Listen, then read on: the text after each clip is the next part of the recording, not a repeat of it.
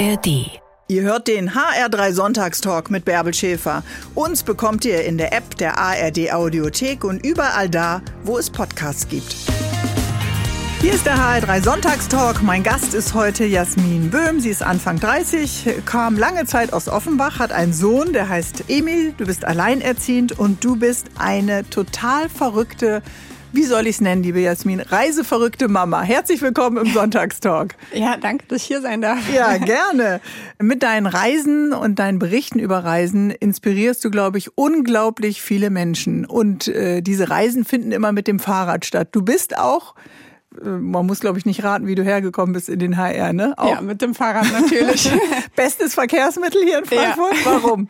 Ja, weil hier überall Stau ist. Mit der S-Bahn weiß man nie, ob man sich darauf verlassen kann. Mit dem Fahrrad bin ich sicher. Da kann ich selbst bestimmen und komme auf jeden Fall pünktlich. Auf jeden Fall warst du pünktlich. Und du hast ja auch schon verrückte Fahrten gemacht mit deinem äh, kleinen Sohn hinten im Anhänger und äh, jetzt nicht nur von Offenbach mal nach Frankfurt, sondern die Donau entlang durch Österreich, Slowakei, Ungarn. Bulgarien, Serbien, äh, also über all das werden wir heute ein bisschen reden. Aber äh, Fahrradfahren ändert sich ja auch ein bisschen, ne? Hast du noch ein, ich sag mal, normales Fahrrad oder bist du schon auf E-Bike umgestiegen? Nee, ich bleib auf jeden Fall dem normalen Fahrrad treu. Warum? Also ich finde einfach, solange ich jung bin und mir macht das halt auch Spaß, so dieser Sportfaktor dabei. Deswegen bleibe ich beim normalen Fahrrad. Ich kann es aber voll verstehen, dass viele mit dem E-Bike fahren. Wenn das wirklich das Auto ersetzt, finde ich es cool. Mhm. Wenn es eher so aus Faulheit und nicht Sport machen, dann finde ich es ein bisschen so, naja. Ja, ja, ich merke schon, ja. der sportliche Aspekt spielt auch eine Rolle. Aber okay, ja, alle E-Biker sind ja und Bikerinnen sind ja jetzt nicht unbedingt alt. Aber es entlastet natürlich schon ein bisschen die Muskeln, ne? Ja, das stimmt. Das kann ich mir vorstellen. Ich sehe die ja manchmal an den Bergen dann an mir vorbeirasen rasen die ja. älteren Leute auf ihrem E-Bike und denken mir, ah ja, gut. Äh, die sind schneller. Vielleicht sind ja. die einfach durchtrainierter als du. Das ich habe das sein. aber auch in der Stadt. Ich quäle mich noch mit einem schweren Hollandrad. Also oh, wow. das wäre, glaube ja. ich, kein Bike, was du für deine Reisen benutzen könntest, oder? Nee, ich glaube nicht. Nee, das wäre dann echt eine Herausforderung, damit zu fahren. Ja, es ist schon schwer, das aus dem Keller hochzutragen. Womit hat das denn alles angefangen, das Reisen? Also gereist bin ich schon immer, auch bevor ich meinen Sohn hatte. Also ich war nach der Schule so ganz klassisch ein Jahr lang unterwegs gewesen und dann war irgendwie so dieses Reisefieber war ein Teil von mir. Mhm. Und dann mit meinem Sohn. Ähm, Wie hoch ist denn das Fieber? ganz Schon hoch. gefährlich hoch bei 40 ja. Grad, oder? ganz, ganz hoch, ja. Und dann mit meinem Sohn bin ich auch direkt von Anfang an gereist und dann aber irgendwann war ich in diesem Alltag gefangen, so ein bisschen mit äh, drei Jobs und er war den ganzen Tag im Kindergarten und das hat so gar nicht mir entsprochen, diese, dieser Alltag damals, weil ich ihn auch kaum gesehen habe. Was hast du denn vermisst in dem Alltag? Ist es eben dieses Reisen gewesen? Ich glaube gar nicht, dass es so das Reisen ist, aber so dieses draußen sein mit meinem Kind so viel Zeit verbringen. Also mhm. das war so ähm, das, was mich wirklich fertig gemacht hat, dass man wirklich nur zur Arbeit geht und dann abends sein Kind schlafend bei der Oma abholt und ins Bett legt und irgendwie von der Kindheit gar nichts mitbekommt. Mhm. Und das war das. Also dieses Defizit, dieses Anklopfen ist immer größer geworden. Ja. Und du hast gedacht, äh, vielleicht muss ich was ändern. Bevor wir darüber reden, würde ich gerne noch mal von dir wissen, was dir das Reisen schenkt. Also du sagst, du bist betroffen betroffen von Reisefieber und hast immer wieder Lust, neue Länder, Regionen, Leute auch zu treffen. Äh, was schenkt dir denn das Reisen? Was nimmst du mit? Also ich fühle mich einfach immer so unglaublich glücklich und frei auf Reisen, gerade mit dem Fahrrad, weil man auch so langsam unterwegs ist und konstant draußen ist. Und dieses immer draußen sein, das macht so viel mit einem. Also man ist einfach immer gut gelaunt. Also ich weiß nicht, man man, man fährt mit so einem Lächeln im Gesicht mhm. durch die Felder da, auch wenn es nicht so besonders aussieht. Also wenn du Bäuerin wärst oder Dachdeckerin, wärst du auch immer draußen. Ja, vielleicht. Also ich werde auf jeden Fall, äh, muss ich draußen sein. Vielleicht bräuchte ich einfach einen Beruf draußen, ich weiß es nicht. Aber dieses draußen sein, neue Gegenden erkunden, Menschen aus anderen Ländern treffen, zu sehen, wie die leben und wie die sich auch mhm. anders verhalten, aber auch dadurch irgendwie was fürs eigene Leben wieder mitzunehmen. Mhm. Tiere zu sehen, die man sonst hier halt nicht sehen würde. Und das alles meinem Sohn zu zeigen und dass der dann auch so viel über die Welt mhm. und über die verschiedenen Kulturen lernt, das, äh, ja, das ist unbezahlbar. Ich finde das super. Also das ist dir auch nochmal wichtig, der nächsten Generation, deinem Sohn das zu zeigen. Ja, auf jeden Fall. Ja, ich finde das ist was ganz anderes, das im Buch zu sehen und solange ich das Privileg habe, das machen zu dürfen, finde ich das super, dass er das einfach, mhm. dass er einen Wal äh, direkt vor sich sehen kann oder ein Rentier direkt am Straßenrand sieht mhm. oder so und das nicht nur im Buch mal gelesen hat, dass es im Norden von Norwegen irgendwie Rentiere gibt, sondern dass er das wirklich sieht. Er kann einem ganze Geschichten über Wale erzählen. Ich weiß nicht, ob das genauso wäre, wenn wir jetzt einfach ein Buch darüber gelesen hätten, ob da auch die Begeisterung mhm. so wäre. Und guckst du jetzt auf Ereignisse und Begegnungen mit den Augen eines Kindes? Was wäre vielleicht für ihn interessant oder hast du auch noch deinen eigenen Blick? Ja, ich gucke schon immer, dass es auch für ihn interessant ist, aber wir machen so ein Mittelding eigentlich immer. Also ich schaue, dass es uns beiden gut dabei geht, aber man sieht die Welt auf jeden Fall anders mit einem Kind dabei.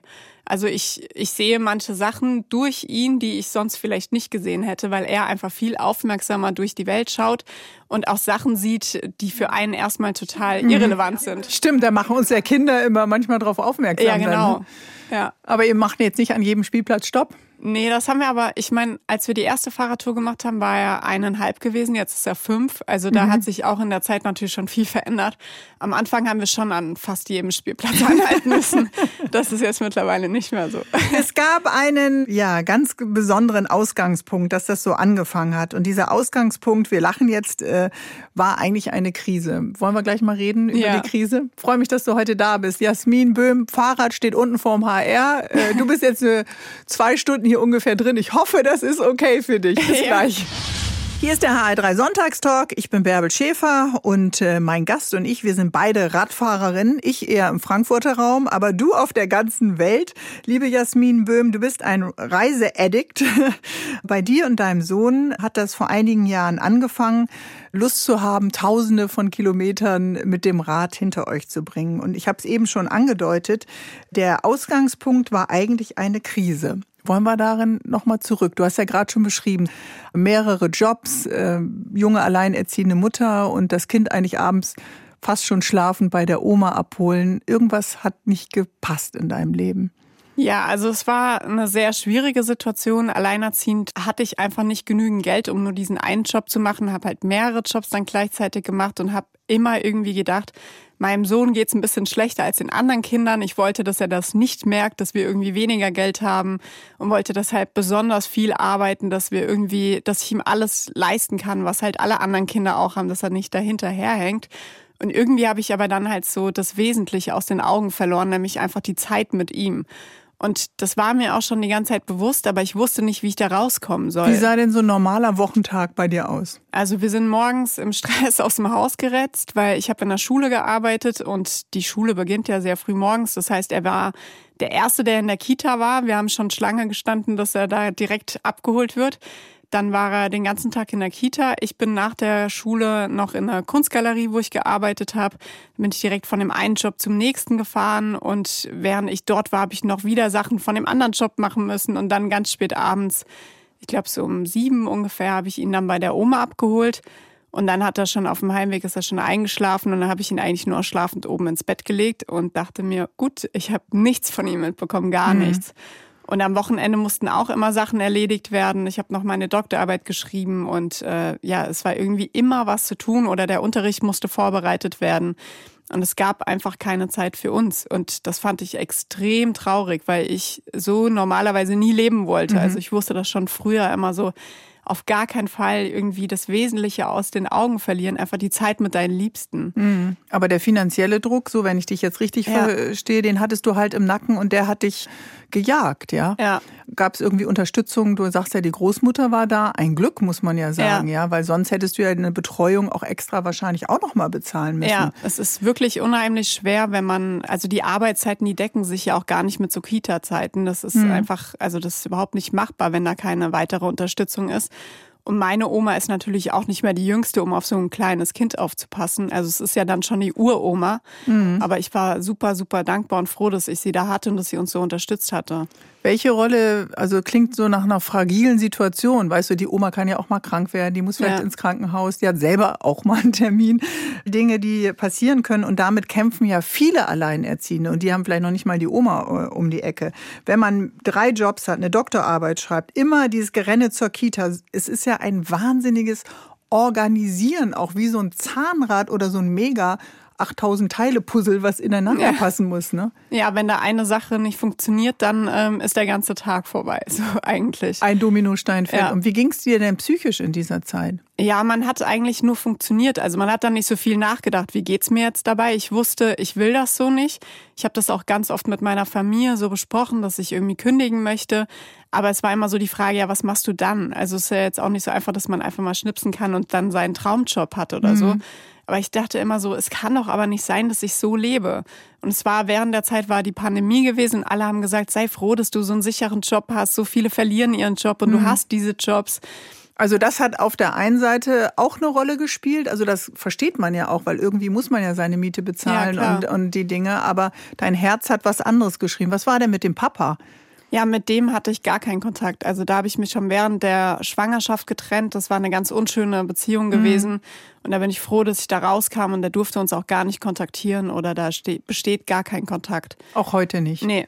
Also ja. da war auch keine Hilfe oder eine Entlastung zu nee. äh, erwarten, um da nochmal zu gucken, kann man da vielleicht eine Tür öffnen, um für dich eine Entspannung zu finden. Die ja. Tür war zu. Ja, also ich war da komplett alleine mit der Situation, ja. Hast du denn nur die Entfremdung gespürt oder vielleicht ist das zu früh bei einem Kita-Kind äh, zu sagen, der hat auch was gemerkt? Also ich kann es nicht zu 100 Prozent sagen, aber ich denke mal, dass alle Kinder irgendwie, wenn so eine Situation vorherrscht, sich wahrscheinlich mehr Zeit mit der Mama wünschen, weil das ist ja eigentlich so das Natürliche von einem Kind. Der war damals zwei gewesen, dass man mit der Mama sein möchte und nicht die Mama nur nachts oder ganz früh morgens sehen möchte. Mhm.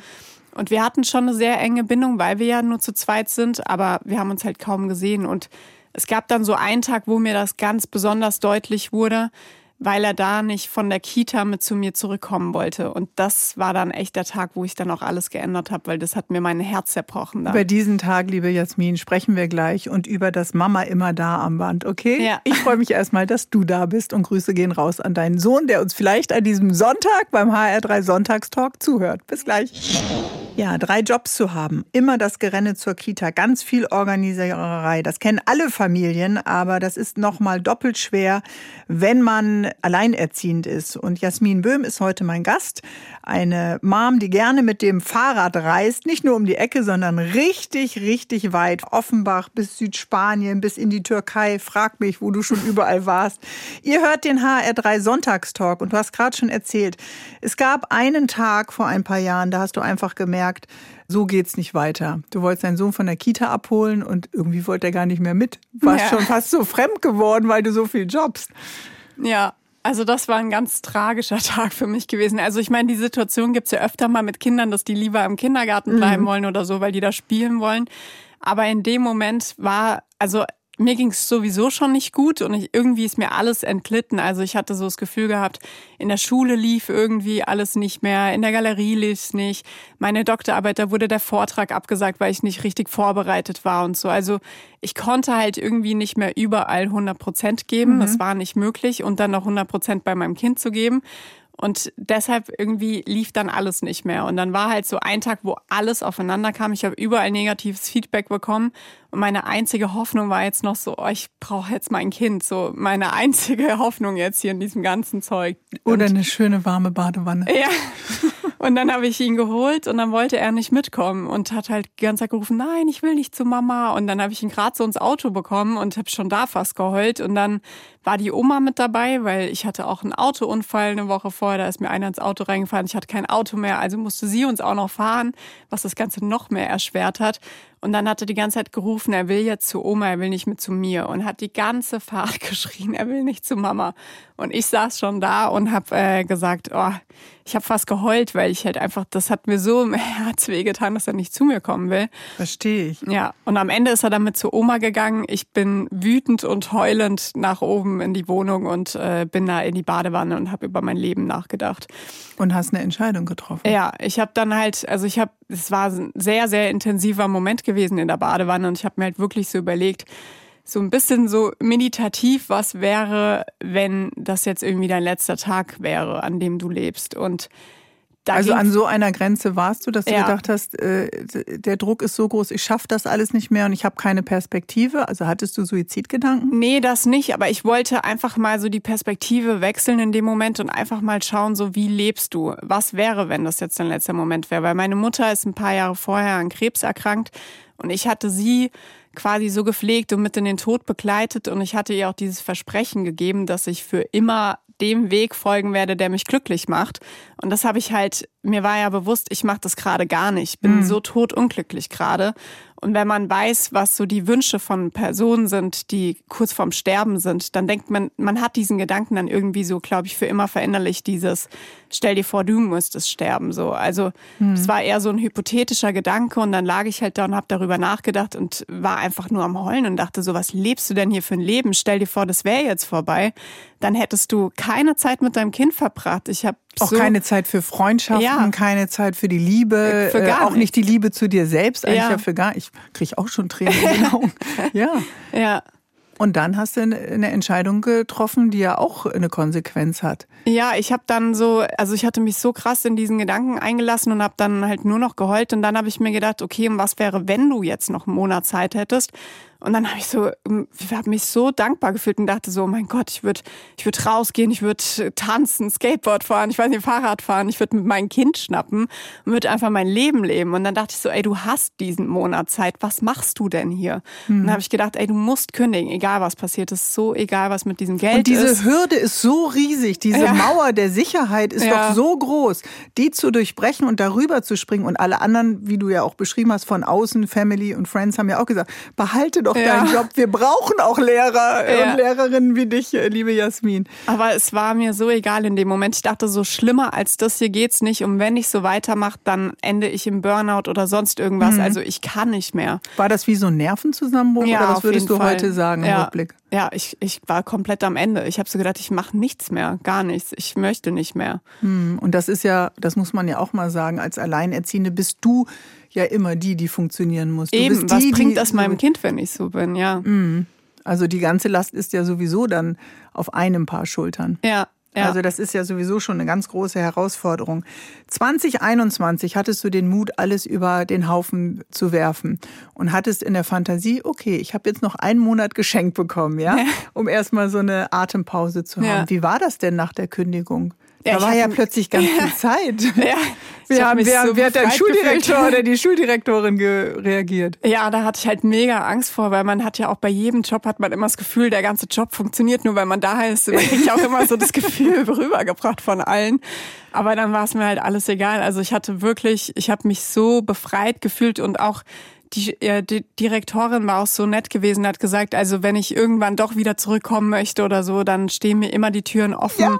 Und das war natürlich toll, weil ich dann wusste, okay, irgendeine Sicherheit ist noch mhm. da, falls sich doch irgendwie, falls sich nichts anderes ergibt. Aber in dem Moment war einfach nur erstmal so, okay, das muss jetzt alles erstmal gestoppt werden, ich brauche was anderes. Und was kommt dann, wenn man den Alltag loslässt?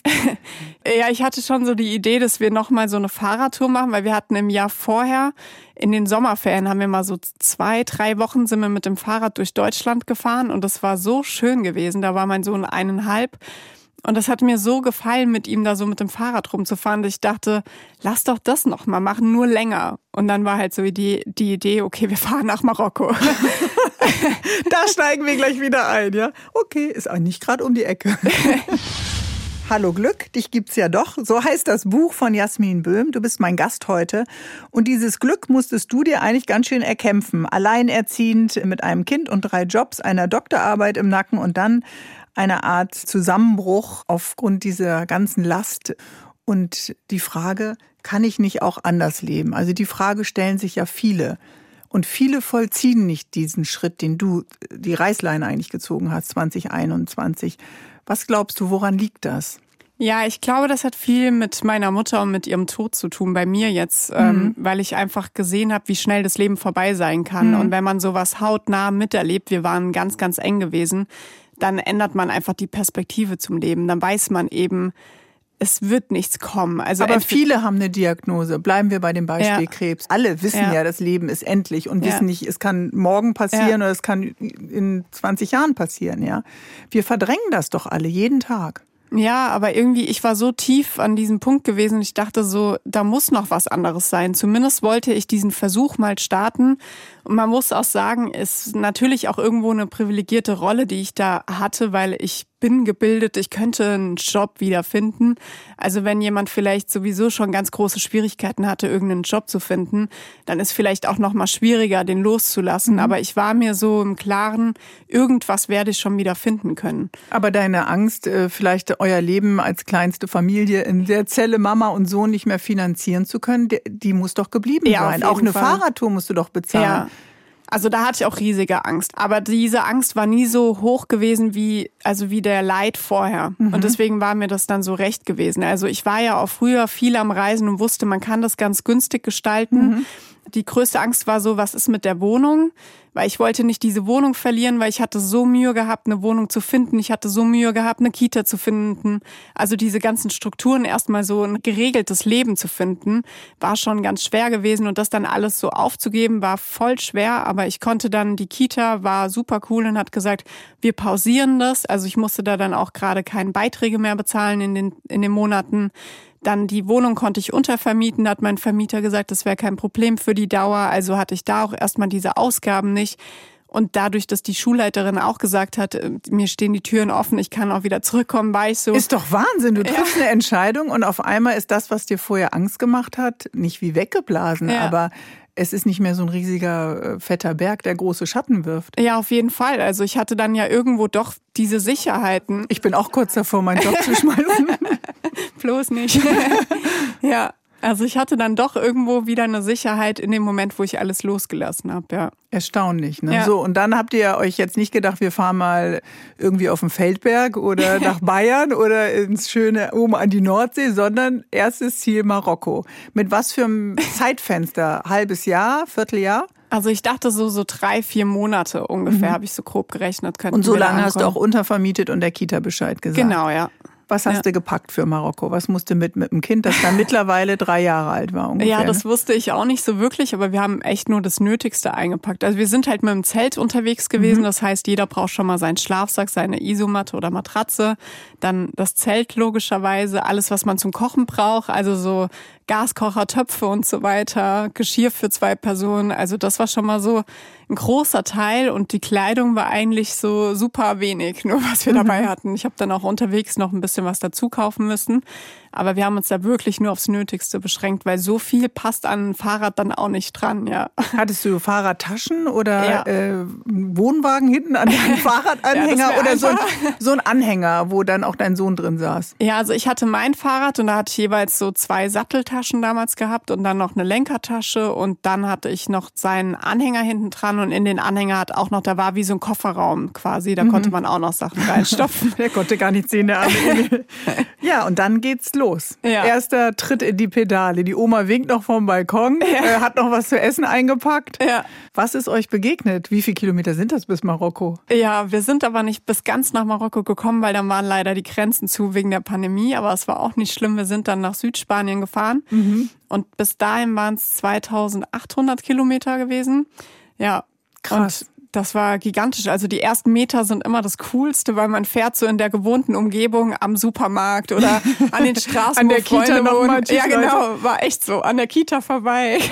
Aber man weiß so, man ist jetzt hier monatelang nicht. Man fährt jetzt gerade aufs Abenteuer, aber man ist immer noch in dieser gewohnten Umgebung. Das ist immer so unglaublich, weil alles ist gleich, aber man selbst fühlt sich schon so anders. Hattest du einen anderen Herzschlag? Äh, hattest ja. du dieses fette Grinsen im Gesicht? Ja, total. Ja, und wahrscheinlich bist du deinem Glück ja auch entgegengeradelt, ne? Also du warst nur optimistisch, da gab es keine Angst nee. wie zuvor. Nee, überhaupt gar nichts mehr. Das war dann alles, also sobald ich diese Jobs weg hatte, war alles nur noch positiv. Also und keine Angst, dass ihr, äh, keine Ahnung, in Straßengraben geschubst werdet, dass ihr im Zelt überfallen werdet. Ich weiß jetzt nicht, ja. ich will jetzt nicht meine ganzen Ängste nennen, aber solche Ängste hattest du gar nicht im Gepäck? Äh, nee, überhaupt gar nicht. Also ich hatte vielleicht so kurz darüber nachgedacht, ob es meinem Sohn halt noch Spaß machen würde, weil es war jetzt auch wieder ein Jahr her. Jetzt war er zweieinhalb gewesen, konnte schon gut reden und so und konnte ja auch sagen, wenn ihm was nicht passt. Und da war ich halt einfach so gespannt, wie er das finden wird. Vor allem, weil wir jetzt länger unterwegs sind. Also ich war einfach eher so neugierig und dachte immer, wenn es ihm nicht gefällt, dann setzen wir uns in Zug und fahren halt wieder in den Norden zurück. Ja, genau. Bänderriss und drei Wochen Zwangspause, war das schon, und die drei Platten, war das schon auf der ersten Reise? Ja, das war auf der Reise oh jetzt. Oh mein Gott! Also, wir sind gleich wieder mit dir gemeinsam auf dem Weg Richtung Südspanien. Jasmin Böhm ist mein Gast, Autorin des Buches Hallo Glück, dich gibt's ja doch. So ein bisschen war mein heutiger Gast auch ein Runaway. Sie ist weggelaufen von ihrem Leben, das sehr, sehr stressig war. Guten Morgen, ihr hört den HR3 Sonntagstalk mit mir, Bärbel Schäfer, und mein Gast ist Jasmin Böhm. 2021, mitten in der Pandemie, warst du so gestresst, dass du die Reißleine gezogen hast. Jobs gekündigt, Wohnung untervermietet, hast deinen damals zweieinhalbjährigen Sohn geschnappt und bist mit ihm im Fahrradanhänger über 2000 Kilometer Richtung Süden geradelt. Ziel Marokko. Dann gab's aber schon eine Zwangspause mit Bänderis. Erzähl, Jasmin. Ja, ich hatte dann, genau als wir an dem Meer ankamen, also darauf hatte ich mich halt besonders gefreut, weil das so unglaublich war, mit dem Fahrrad zum Meer zu fahren. Das konnte ich mir überhaupt nicht vorstellen in dem Moment. Und das war so nach dreieinhalb Wochen ungefähr gewesen oder vier Wochen wir am Meer an. Und dann hatte ich direkt am ersten Tag am Strand, hab, bin ich irgendwie blöd umgeknickt an so einem oh, Felsen, den ich nicht gesehen habe. Der war so unterm Sand versteckt und dann hatte ich einen Bänderriss gehabt und lag dann da Schmerzen meines Lebens gehabt. Mit Auslandskrankenversicherung, ja, genau. wie jeder deutsche Urlauber fragen würde. Ja, natürlich, du? ja, hatte ich zum Glück, ja. Und dann bin ich halt ins Krankenhaus gekommen. Ich hatte Glück, in der Zeit war gerade eine Freundin da, die wollte mit uns so eine Woche Urlaub am Meer machen. Das heißt, die konnte dann auch auf ein Emil aufpassen. Ansonsten hätte Dein ich ihn Sohn? ja mitnehmen müssen, genau. Und dann haben die Ärzte mir gesagt, dass es ein Bänderriss ist und es waren wahrscheinlich zwei Bänder gerissen. Und die haben halt alle gesagt, so kannst du nicht weiter Fahrrad fahren, du musst zurück nach Deutschland, du musst Krankengymnastik starten und so weiter. Und ich dachte einfach so, das gibt's doch nicht. Ich habe jetzt alles gekündigt. Ich war so mutig gewesen. Wieso macht es das Leben jetzt? Wieso soll ich jetzt wieder zurück? Meine Wohnung war noch untervermietet, da hat nichts auf mich gewartet. Ich dachte so, wo soll ich denn da überhaupt hin? Was mache ich denn da jetzt? Da sitze ich dann auch monatelang. Ja, und dann habe ich halt mit einer Freundin von mir geredet, die auch Physiotherapeutin ist und die hat gesagt, man macht in Deutschland keine Krankengymnastik bei sowas. Man wartet einfach Ruhe, nur ab. Geduld. Genau. Ja, haben wir auch gerade zu Hause sitzen ja. auf der Couch. Oh je. und dann hat sie gesagt, dann kannst du auch da sitzen. Und dann habe ich gesagt, okay, dann bleibe ich halt hier sitzen, weil hier sitze ich am Meer, hier gibt's einen Pool, hier ist schön, hier ist Strand, dann sitze ich doch einfach lieber hier anstatt zu Hause. Und ob's weitergeht oder nicht, steht halt dann in den Sternen, aber warum sollte ich jetzt nach Hause fahren? Ich warte mhm. jetzt einfach. Und wenn das die Reise war, dann war es halt so. Aber das Vertrauen ähm, in deine Gefühle oder in das, was für dich oder deinen Sohn gut ist, das ist doch eigentlich sehr authentisch und auch sehr stark. Und es kommt mir immer so vor, von außen kommt immer Angst, das geht nicht, ja. nein, du musst das machen. Also sollten wir alle ein bisschen mehr auf, auf unser Bauchgefühl hören. Also ohne jetzt nicht ganz die Ratio auszuschalten, aber Weißt du, wie ich das meine? Ja, total. Also finde ich auch. Also es gibt halt, ich glaube, es meinen ja alle immer nur gut, aber von außen möchte man natürlich einfach nur helfen und das sicherste für Familie dachten natürlich auch, komm nach Hause und so. Aber weil die sich vielleicht auch dachten, okay, alleine mit Kind, jetzt im Ausland, du mhm. kannst nicht laufen, ich hatte Krücken gehabt und so. Also ist vielleicht auch nicht so das Einfachste und war es auch nicht, aber ich habe es irgendwie sowohl mir als auch meinem Sohn zugetraut. Und ich meine, auf dem Campingplatz war es schon anstrengend, weil man muss für jeden Schritt. Also wenn man nur Wasser fürs Nudelkochen braucht, muss man wieder zu diesem Waschhaus, muss sich wieder Wasser mit holen. Krücken. Ja, dann muss man wieder zurück mit dem Topf. Aber der Emil, der war ja damals zweieinhalb, der ist so über sich hinausgewachsen, hat dann da mit seinen kleinen Beinchen immer dieses Wasser geholt und so und hat sich so gefreut, der Mama helfen zu dürfen.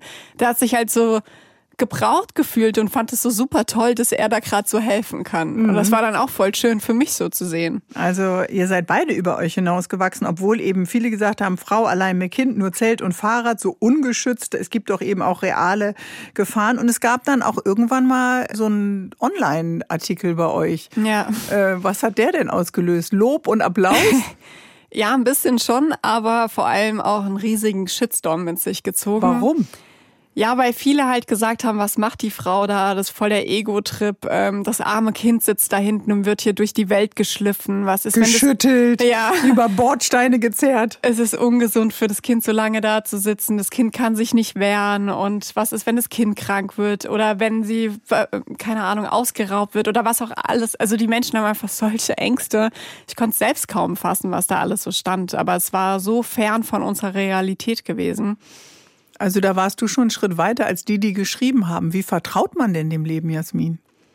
Ich glaube, wenn man einfach macht und einfach immer wieder positive Erfahrungen macht mit den Menschen, die man trifft, dann ist es super einfach, dieses Vertrauen zu haben, weil die Realität vor Ort war, dass wir die super liebsten Menschen die ganze Zeit getroffen mhm. haben, alle uns helfen wollten, alle das so toll fanden. Aber wir sind ja ein ängstliches Land mit einer ängstlichen ja. Bevölkerung. Wir haben ja vor vielen Dingen Angst. Ja, das ist mir auch aufgefallen. Ja. Ist das in anderen Ländern anders? Hast du die Erfahrung gemacht? Äh, ich weiß nicht, ob die dann auch so losfahren würden, aber zumindest sind die dann so total äh, hilfsbereit alle. Also die freuen sich halt immer, egal wo wir bisher ankamen, haben die sich immer so unglaublich gefreut, dass wir dort waren und haben uns halt immer mit offenen Armen empfangen. Und das ist halt so wunderschön immer gewesen. So, und wenn ihr jetzt das nächste Mal euer Fahrrad oder euer Lastenrad oder eure Kids im Radanhänger damit losfahrt, dann stellt euch doch einfach mal vor, ihr macht es wie Jasmin Böhm. Ihr fahrt einfach weiter an der Alltagswelt vorbei hinaus ins Abenteuer. Das hast du nämlich gemacht, liebe Jasmin Böhm. Und was deine äh, schönsten Glücksmomente waren auf dieser Reise, darüber reden wir gleich. Hier ist der HR3 Sonntagstalk und mein Gast heute ist Jasmin Böhm. Die kennt ihr vielleicht nicht, aber die ist eine ganz schön coole Socke. Die hat nämlich einfach ihren Radanhänger genommen und ihren Sohn, den Emil, und hat gesagt, ich fahre jetzt nicht nur durch mein Viertel zur Kita, zum Job, ich kündige den Job und ich fahre einfach weiter. Ich fahre Richtung Südwesten durch Deutschland, dann Frankreich runter und in Spanien viele, viele hundert Kilometer runter zur Mittelmeerküste. Eine Radtour, ich glaube, bis äh, Cartagena. Mhm. An diesem schönen Strand seid ihr dann gelandet. Von August bis Oktober vor zwei Jahren. Und letztes Jahr wart ihr wieder on Tour. Ja. Offenbach bis Istanbul. Ja. ja. Gab es da irgendwas, äh, auch irgendwelche Bänderrisse oder sonst irgendwas? Nee, das ist zum Glück alles super gelaufen, ja. Okay, und da war die Pandemie ja auch schon vorbei. Genau. Grenzen da konnten offen. wir wieder super reisen, ja. Und wie nimmt Emil das auf, da hinten in seinem Radanhänger? Ja, da war die Besonderheit, dass er jetzt auch ein Fahrrad damals dann dabei hatte, also letztes Jahr nach Istanbul.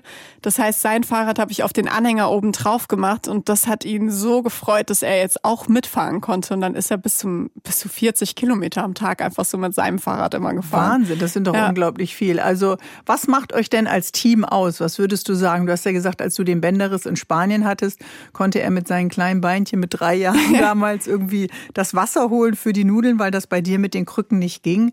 Aber äh, was macht euch als Reiseteam aus? Ja, wir funktionieren einfach wirklich sehr, sehr gut und es ist alles immer ziemlich harmonisch. Also gerade jetzt ist er ja schon fünf geworden, es wird auch immer besser und immer besser, aber wir, ich kommuniziere ganz offen über alles, was wir machen, also wo wir hinfahren. Ich nehme ihn in jede Entscheidung mit ein auch schon als er ganz klein war. Ich habe immer alles offen angesprochen. Guck mal, wir könnten da lang fahren. Hier denke ich wegen der Straße vielleicht nicht. Deswegen fahren wir jetzt da lang. Da sind vielleicht ein paar Berge. Es könnte sein, dass es ein bisschen anstrengend jetzt wird. Und irgendwie, ich habe auch immer alle Ängste, die ich vielleicht dann so hatte, immer offen kommuniziert. Und dadurch, dass wir so offen immer über alles reden, wird er auch so offen. Und irgendwie er versteht so super schnell, wann Situationen sind, wo es gerade anstrengend ist mhm. und macht dann einfach in dem Moment mit, ohne irgendwie zu meckern oder so. Das ist einfach, ja, das ist ein super Reisepartner. Ja. Ja. Ist er äh, weiter als andere Kinder durch die Erfahrungen, durch die unterschiedlichen Kulturen, durch all das, was er gesehen hat, auch außergewöhnliche Situationen? Also viele Kinder sitzen ja heute nur noch auf der Couch, haben ein elektronisches Gerät in der Hand und wissen gar nicht mehr, wie sich Wind, Wetter, Regen, Sonne anfühlt. Ja, also ich finde es immer schwer. Als Mama denkt man immer, sein Kind ist super toll. Ja. Aber ich krieg's auf jeden Fall von anderen Leuten, die sind immer sehr begeistert, wenn sie ihn treffen. Also da ähm, höre ich das schon öfter, dass die sagen, dass er so übertrieben weit ist und dass er irgendwie so offen zu den Menschen auf alle zugeht und so. Also er lernt ja auch immer, dass er ganz schnell Kontakte knüpfen muss mit den Kindern auf den Campingplätzen oder die er halt so auf Spielplätzen trifft. Hat er da einen besonderen Zugang? Er macht immer Scherze und lacht immer und äh, macht und durch dieses Lachen und Scherze machen finden ihn dann die Kinder auch immer toll und dann irgendwie kommen die so ganz schnell in Kontakt dann immer ja. Also darüber braucht man sich ja glaube ich sowieso keine Sorgen machen. Nee. Kinder brauchen ja auch keine äh, gemeinsame Sprache, die nee, machen das, das dann so cool. über das Leuchten der Augen oder wie du sagst über das Lachen und kommen dann in Kontakt. Äh, wie klappt es denn für dich dann mit der Verständigung? Du sprichst bestimmt äh, Englisch, Deutsch, ja. noch eine andere Sprache? Ja, alles andere ist eher immer nur so halb, also so halb Spanisch, halb Portugiesisch, ja. halb Französisch, so was noch hängen geblieben ist von der Schule. Aber mit Englisch kommt man super weit. Also Es gab ein paar Länder, wo die Leute nicht so gut Englisch konnten, zum Beispiel so in der Türkei war es öfter oder in Serbien, aber da haben wir dann immer mit Google Translate dann immer uns unterhalten oder es gab auch mal eine Situation, wo die dann ihre Enkelin oder irgendjemand angerufen hat und die hat tatsächlich in Offenbach gewohnt. Es war super lustig in der Türkei gewesen und dann hat die Frau dann immer mit uns dann so übersetzt mit dem Telefon mit ihrer Enkelin. Also, Ach, wie süß. Ja, da gibt es immer Möglichkeiten, sich ja, zu unterhalten. Äh, du beschreibst ja auch in deinem Buch so ganz ganz inspirierende Begegnung. Also Lena und ihr Sohn Alexander kommen ja. im Buch vor. Das war auch eine Alleinerziehende, die ich unterwegs getroffen habe. Man trifft nicht so viele Alleinerziehenden auf Reisen und im Urlaub. Und das war einfach, das war, als ich den Bänderriss hatte und wir wären eigentlich schon längst weiter gewesen. Aber dadurch, dass ich dann diesen Bänderriss hatte und stehen bleiben musste, haben wir dann die beiden getroffen. Und die wollten eigentlich auch gar nicht da sein. Die haben sich verfahren dem Auto. und dann haben wir uns da getroffen und es hat so harmoniert mit uns und mit unseren Kindern. Und dann sind wir halt alle irgendwie auf diesem Campingplatz wochenlang geblieben und wurden super eng alle. Aha. Das war so toll gewesen. Und warum hat dann Jorge auf einmal die Tourplanung übernommen? Wo war das? ja, das war irgendwie, der hatte mich auf Instagram angeschrieben gehabt und hat gesagt, wenn ich irgendwie Hilfe in Spanien brauche, ähm, weil die Fahrradwege nicht so gut ausgeschrieben sind und so, dann soll ich mich melden, weil er da mal gewohnt hat und weil er auch immer mit dem Rennrad unterwegs war. Und dann habe ich mich halt auch gemeldet, weil ich irgendwann nicht wusste, wo ich langfahren soll. Und dann hat er alle möglichen Leute, die er kannte, animiert und zum Teil hat er Leute organisiert, die dann mit mir gefahren sind, damit ich nicht alleine die Strecke Eine Eskorte für Emil ja. und äh, Jasmin. Tatsächlich, da standen wir dann bei einem bei der Arbeit, der ist dann mit dem Roller neben uns hergefahren und hatte, weil die Straße, ich hatte da irgendwie Angst, weil die mir zu groß erschien. Am Ende war die gar nicht gefährlich, aber der meinte so, ah ja, gar kein Problem, der arbeitet da, der fährt dann mit dir, der macht den Warnblinker an und so und es war super. Ja. Super. Also, man macht überraschende Begegnungen, man entdeckt Empathie und Warmherzigkeit obwohl man gar keinen Alltag teilt.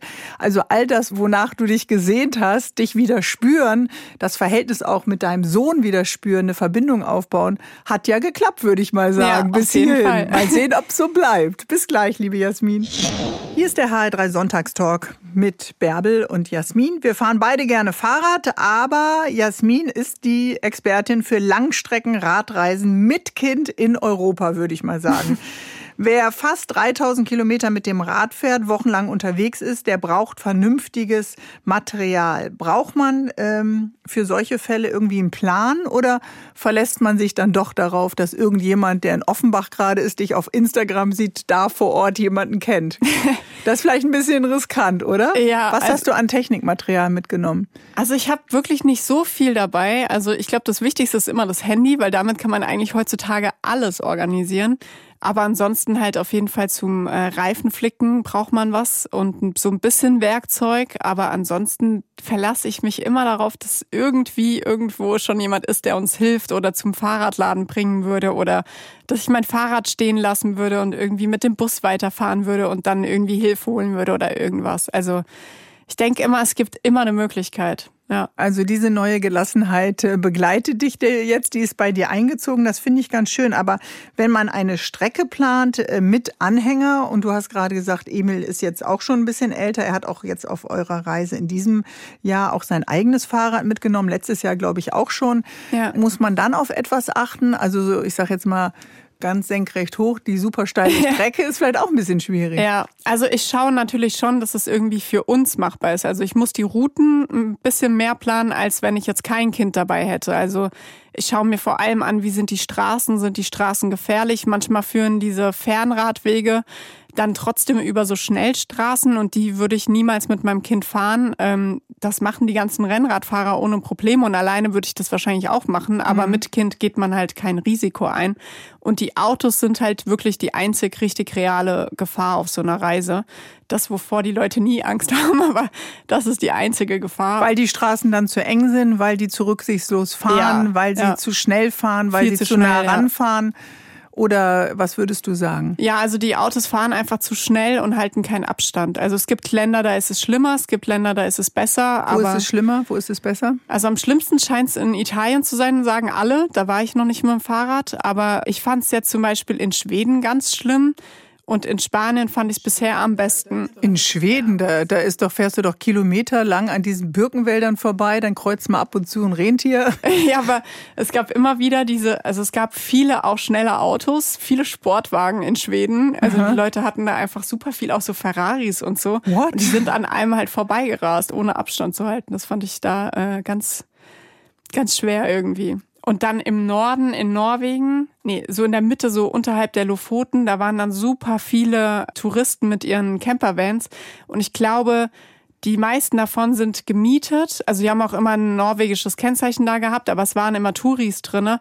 Und ich glaube, die Leute wissen nicht so ganz, wie, wie breit ihr Auto ist. Das hat man immer wieder so das Gefühl gehabt. Und die wissen einfach nicht, wie nah sie Machst wirklich du an die dann Faust und rufst den hinterher so im Sprühregen und Schneematsch. Ihr könnt mich mal, oder? Ja, mache ich tatsächlich des äh, Öfteren, ja. Weil es manchmal echt, also wo ich mir so denke, man sieht sogar, wir haben ein Kind hinten dran und trotzdem halten sie keinen Abstand. Also ich hasse das. Es ist echt mir ein Rätsel, warum das so sein muss. Also du versuchst noch eine Erklärung zu finden, dass sie die Breite ihres Autos nicht kennen. Muss man sich anmelden bei den Campingplätzen vorher? Gibt es eine coole App, die du vielleicht empfehlen kannst? Also wir planen unsere Routen immer mit Komoot und dann mit Google Maps fahre ich nochmal, wenn ich es irgendwie nicht so ganz einschätzen kann, kann man ja bei Google Maps, weil die ganzen Straßen mittlerweile ja gefilmt wurden, kann man mhm. da echt ja schon so entlangfahren, die Strecke, und kann jede Kurve sich angucken, ob da irgendwie ein Seitenstreifen ist, der breit ist oder nicht. Das ist ja heutzutage, kann man das super vorplanen. Stimmt, auf so einen Seitenstreifen kann man ja auch mal denken. Ne? Ja, genau. Bevor du gleich auf der Hauptstraße sozusagen bist und hast gar keine Möglichkeit genau. auszuweichen. Und da kann man auch sehen, ob das irgendwie unübersichtlich ist, weil so viele Serpentinen sind oder so. Also das ist super damit zu planen. Ist halt auch viel Arbeit dann, aber ich mache das immer am Tag vorher. Also ich könnte nicht sagen, okay, zu Hause plane ich jetzt die 3000 Kilometer, bis wir da sind, weil es einfach viel zu viel Aufwand wäre. Mhm. Ich mache es dann immer einen Tag vorher. Du bräuchtest eigentlich so, wie die das auf der Tour de France haben, so einen Servicewagen, ja. der so mit Warnlicht, noch einem Ersatzrad obendrauf, so parallel perfekt, hinterher fährt und der deine Tour plant. Ja, aber bei den Campingplätzen zum Beispiel, da habe ich manchmal angerufen, aber eigentlich jetzt zum Beispiel auf der Reise sind wir immer hingefahren. Für so ein Zelt haben eigentlich immer alle irgendwie noch Platz. Aber es gibt so manche Orte, da ist einfach sehr viel Tourismus und da muss man sich dann schon manchmal vorher anmelden. Mhm. In der Reise, wo ich alles gekündigt hatte, als wir nach Katharina gefahren sind, da war das Problem, dass wegen der Pandemie öfter mal die Campingplätze einfach geschlossen waren. Das war dann halt echt bescheuert, weil wenn man dann da steht und der ist zu und man muss dann doch noch 15 Kilometer weiterfahren, dann ist das, nachdem man schon irgendwie ein paar oh Kilometer Gott. hatte, dann irgendwie doch. Ich würde sagen, Leute, lasst mich einfach hier liegen. Fahrt weiter, wir sehen uns morgen. Also letztes Jahr war die Tour von Offenbach bis Istanbul und diese Tour war die äh, Richtung Nordkap. Genau, ja. Also, weil wir haben zwischendurch äh, telefoniert und wir wollten ja auch schon mal miteinander sprechen. Da warst du am Nordkap und irgendwie war die Verbindung nicht gut. Ja, genau. Ich freue mich, dass es heute klappt. Bis gleich, Jasmin Böhm. Hallo Glück, dich gibt's ja doch. So heißt dein aktuelles Buch. Reiselustige Mama, so würde ich das mal beschreiben, liebe Jasmin Böhm. Du bist heute mein Gast hier im HR3 Sonntagstalk mit deinem Sohn Emil. Muss man ja sagen, du bist nicht alleine unterwegs. Hast du schon halb Europa erstrampelt? Langstrecken Radwandern würde man das vielleicht nennen im Reisekatalog. Aber sowas gibt's natürlich bei dir nicht. Es gibt eine App, es gibt die Hoffnung, dass der Campingplatz offen hat, wenn ihr da ja. abends nach einer Langtour ankommt. Du hast äh, Wohnung untervermietet, Job gekündigt und wolltest wieder Nähe haben zu deinem Sohn. Am Anfang haben wir erzählt von einem Armband, das Mama immer da Armband. Ja. Ich glaube, das müssen wir mal auflösen. Ja. Jetzt bist du ja immer da. Ja, genau. Also ich hatte das Armband meinem Sohn gegeben, als ich eben diese ganzen Jobs hatte und ihn kaum gesehen habe. Und da hat er das Armband bekommen und ich habe gesagt, wenn du mich vermisst in der Kita, dann kannst du immer dir das Armband angucken. Du weißt, ich bin immer da. Auch wenn du mich gerade nicht sehen kannst, bin ich aber da. Mhm. Und das hat er dann auch gemacht und hat in der Kita auch manchmal so den Erzieherinnen dann so gezeigt, so ja, meine Mama und so. Aber auf der Reise hat er irgendwann dieses Armband verloren. Und das war so tragisch gewesen, weil dieses Armband hatte irgendwann so einen emotionalen Wert gehabt. Es war nicht mehr ein normales Armband, sondern es war halt mhm. das Mama immer da Armband. Ja. Und irgendwann war es weg gewesen. Wir konnten es nirgends finden und wir hätten jetzt Kilometer weit zurückfahren müssen und es wäre auch nicht gegeben, dass wir das dann da gefunden hätten. Also habe ich dann meinem Sohn erzählt, dass das Armband vielleicht jetzt einfach nicht mehr bei uns sein muss, weil ich ja jetzt immer da bin und dass das Armband vielleicht von einem anderen Kind jetzt gefunden wird, deren Mama oder Papa ah, nicht immer da ist. Mama-Erklärung. Ja. Und dass das Kind das vielleicht viel dringender braucht und das bei uns jetzt einfach keinen Nutzen mehr hat, weil ich ja jetzt mhm. immer da bin und er braucht das Armband nicht mehr, um sich da zu vergewissern, dass ich da bin. Das ist eine schöne äh, Idee, dass es jetzt weitergegeben wird an jemanden, dass die wieder ein enges Band knüpfen können. Denn das ist ja das, was uns auch die Stärke gibt, so ein Urvertrauen, dass wir einfach wissen, unsere Eltern, ob jetzt alleinerziehender Vater, ob alleinerziehende Mutter, ob eben Paare zusammen äh, Kinder erziehen, das ist eben das ganz Besondere. Ich glaube, du hast viele Frauen inspiriert mit deinem Schreiben ja. drüber bei Insta, mit deinem Buch jetzt, aber auch äh, zu sagen einfach, ja, mach mal. Ja, ja, ich krieg das auch immer wieder geschrieben von den Leuten. Also Berührt viele, dich das noch? Ja, total. Also zum Teil wirklich zu Tränen. Also ich finde das immer so toll, das zu lesen, was die Leute daraus mitnehmen. Ich kann das nie so wirklich fassen, aber es macht ihnen immer so Mut, irgendwie so eine Frau da alleine mhm. rumfahren zu sehen und irgendwie mit dem Sohn wild zu kämpfen und sich dem Sturm und egal was zu stellen. Dann denken die sich immer, hey, diese Kleinigkeit hier kann ich doch irgendwie schaffen, also in dem mhm. eigenen Leben. Also ist dir gar nicht so bewusst, dass du vielleicht ein Vorbild bist oder? Ja, ich krieg das immer gesagt, aber irgendwie empfindet man das selbst irgendwie nie so. Ich mache halt einfach so das, was mich glücklich macht. Und ich glaube, gerade das inspiriert halt die mhm. Menschen, mhm. dass ich einfach wirklich dem Glück folge. Was müsste sich denn noch verbessern für Alleinerziehende in unserem Land? Es bräuchte viel, viel, viel mehr Unterstützung einfach. Also es kann nicht sein, dass man wirklich von morgens bis abends arbeitet und sich dann also einfach gar keine Zeit mehr fürs Kind hat. Und diese drei Jobs haben gerade dafür gesorgt, dass ich mir diese Zwei-Zimmer-Wohnung, wo ich nicht mal ein Wohnzimmer hatte oder so leisten konnte, die Kita bezahlen konnte und irgendwie noch Essen einkaufen konnte. Da war nichts mit Sparen mhm. gewesen und das kann es einfach nicht sein, weil dieses Bild, dass alle Alleinerziehenden irgendwie faul zu Hause rumliegen und nichts machen, das ist halt einfach nicht die mhm. Realität. Bei dir gab es jetzt keine Unterstützung vom Vater, weil das da ja auch einen absoluten Kontaktabbruch äh, Genau, gab. aber das ist bei vielen, also es ist ein großen Prozentteil, der kein Unterhaltsgeld mhm. kriegt und der Unterhaltsvorschuss vom Staat zum Beispiel ist auch viel niedriger als der Unterhalt, der Mindestunterhalt. Mhm. Jetzt macht Emil ja keinen Mittagsschlaf mehr. In spätestens zwei Jahren kommt er in die Schule. Was ja. heißt das für euch und eure Touren? Ist es dann so wie dieses Jahr? Man macht es in den Sommerferien oder war es dieses Jahr auch länger? Ans Nordkap? Ja. An den Nordkap? Ja, zum Nordkap? naja, nach oben da halt. Ja, ganz in den Norden. Diesmal sind wir so vier Monate gefahren. Das war so die längste Tour bisher gewesen. Wir haben jetzt noch zwei Jahre, bis er in die Schule kommt. Wir werden auch weiterhin reisen, auch immer wieder mal ohne Fahrrad, sondern vielleicht mit dem Rucksack. Er ist jetzt auch gar nicht mehr im Kindergarten für diese letzten zwei Jahre. Ich habe ihn da komplett rausgenommen jetzt, weil dieser Wechsel irgendwie fand ich das selber auch schon anstrengend. Und er, glaube ich, auch. Ja, wir werden uns irgendeine Schule suchen, in, vielleicht auch gar nicht in Deutschland, sondern irgendwo, wo ich denke, wo ich es gut aushalten kann und nicht unbedingt reisen gehen muss, wo man vielleicht surfen gehen kann, wo vielleicht, vielleicht irgendwo im Atlantik hier, ich mhm. weiß es nicht, ja. Bester Spot für dich in ähm, Europa? Ja, ich denke entweder Südfrankreich oder in Portugal. Mhm. Ja. Das ist ein Ort, wo du oder ihr euch besonders glücklich äh, gefühlt habt. Wenn du jetzt vier Monate unterwegs bist, was machst denn die anderen acht? Da sind wir auch unterwegs. aber wie finanzierst du das? Also irgendwie gefühlt bin ich immer pleite, aber es kommt immer Geld von irgendwoher. ich weiß nicht, mittlerweile habe ich so ein, ich schaue schon gar nicht mehr, wie viel Geld da ist, weil ich denke immer so, okay, es kommt und geht und dann kommt da wieder irgendwas und dann kommt da was. Also ein bisschen durch Social Media, dann habe ich ja das Buch geschrieben, da kam Geld äh, durch, dann ähm, mache ich Vorträge und Lesungen, also so alles, was mhm. mir so Spaß macht und da kommt überall ein bisschen was mhm. bei rum. Und du weißt ja, es fehlen Lehrerinnen in diesem Land. Ja. Das weiß ich, aber ich glaube, an die Schule kriegt man mich so nicht mehr. Du könntest doch eine super Geografielehrerin jetzt werden. Ja, aber dafür müsste sich das Schulsystem irgendwie ändern. Also das kann ich nicht mit meinem Gewissen vereinbaren, dass Kinder so lange drinnen sitzen und die ganze Zeit so stur vor sich hin lernen. Ich glaube, das ist einfach nicht mehr zeitgemäß, dass wir so lange, so viele Stunden auf den Stühlen sitzen und das einfach so stumpf lernen. Hm. Also das Schulsystem hat momentan keine Chance. Ich versuche es einfach nochmal, ja. dich irgendwie zurückzubekommen, weil du strahlst ja. und leuchtest und du hast wahrscheinlich Angst, dass du genau das in der Schule wieder verlierst? Ja, ich, ich glaube, also mir hat es auch einfach so leid getan, die Kinder zu sehen. Ich fand auch die Notengebung, ich mag Noten nicht und gerade in der Grundschule finde ich das total unnötig. Also es gibt so viele Punkte, die ich da kritisiere. Ich finde Schule super, ich finde Bildung ist super wichtig und ich bin voll froh, dass in Deutschland so dahinterher ist, dass alle auch das haben können aber irgendwie sollte das Schulsystem mal langsam geändert werden. Was ist für dich gerade das größte Glück? Also das größte Glück für mich ist, die Freiheit zu haben, so viel Zeit mit meinem Kind zu verbringen mhm. und wirklich seine Kindheit aktiv mitzuerleben. Mhm. Und äh, hätte denn da eigentlich noch ein Partner auch Platz? Ja, bestimmt. Jasmin Böhm, es war schön, dich zu Gast zu haben hier im HR3 Sonntagstalk. Dankeschön, pass auf dich auf. Danke. Bärbel Schäfer, der Sonntagstalk in HR3. Jasmin war mutig, hat das ganze Leben auf links gedreht und ist glücklicher als je zuvor.